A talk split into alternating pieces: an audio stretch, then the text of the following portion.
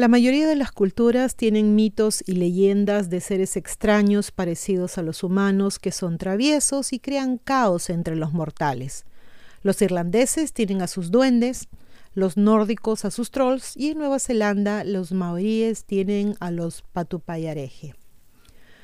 Cuando los maoríes llegaron por primera vez a Nueva Zelanda, se encontraron con pequeñas criaturas tipo cuentos de hadas eran de cabello rubio o rojo y de piel clara. Los Patupayareje o Iwi Atua, tribu de seres sobrenaturales, eran como se les llamaba. Los Patupayareje han sido descartados como simples cuentos de hadas, pero para los maoríes eran y son muy reales. Podrían ser ellos el eslabón perdido de un intrigante misterio sobre viajeros que pueden haber tropezado con Nueva Zelanda incluso antes que los maoríes.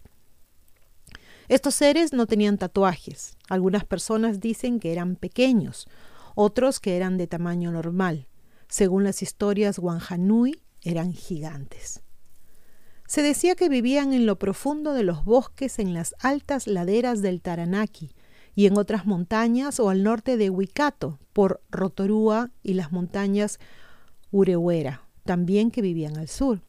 Se dice que solo se aventuraban a salir de noche o en días brumosos ya que le tenían miedo a la luz. Vestían con esteras y lino y algunas veces se podía escuchar el sonido de sus flautas. Estos misteriosos seres de piel clara fueron conocidos con varios nombres, por ejemplo, Tureju o Paquepaqueja, y las historias al respecto son comunes en la mayoría de las historias tribales.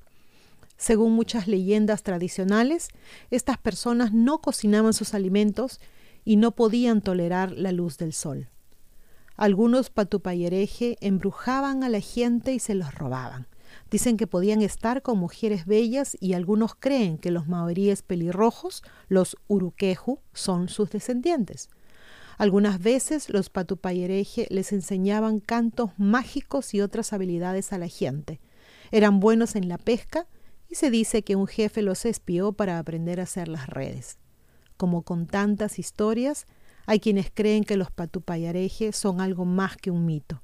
Hay una subcultura dentro de Nueva Zelanda que cree firmemente que eran descendientes de tribus celtas que descubrieron Nueva Zelanda unos 3.000 años antes que los primeros polinesios, señalando grupos tribales como los Nati Ojotu, que históricamente tenían cabello de pelo, perdón, cabello rojo y piel clara entre su gente, cuando se sabía poco o nada de matrimonios mixtos. Mm.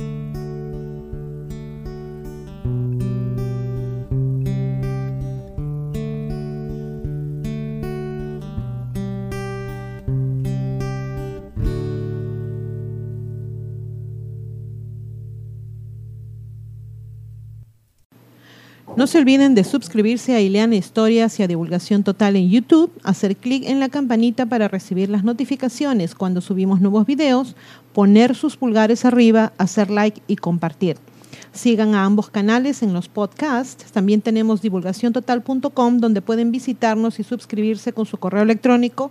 Y seguimos en todas las redes sociales, Facebook, Twitter, Parler, Telegram Twitch. Aceptamos sus colaboraciones en PayPal y tenemos también merchandising en Teespring. A pensar bonito.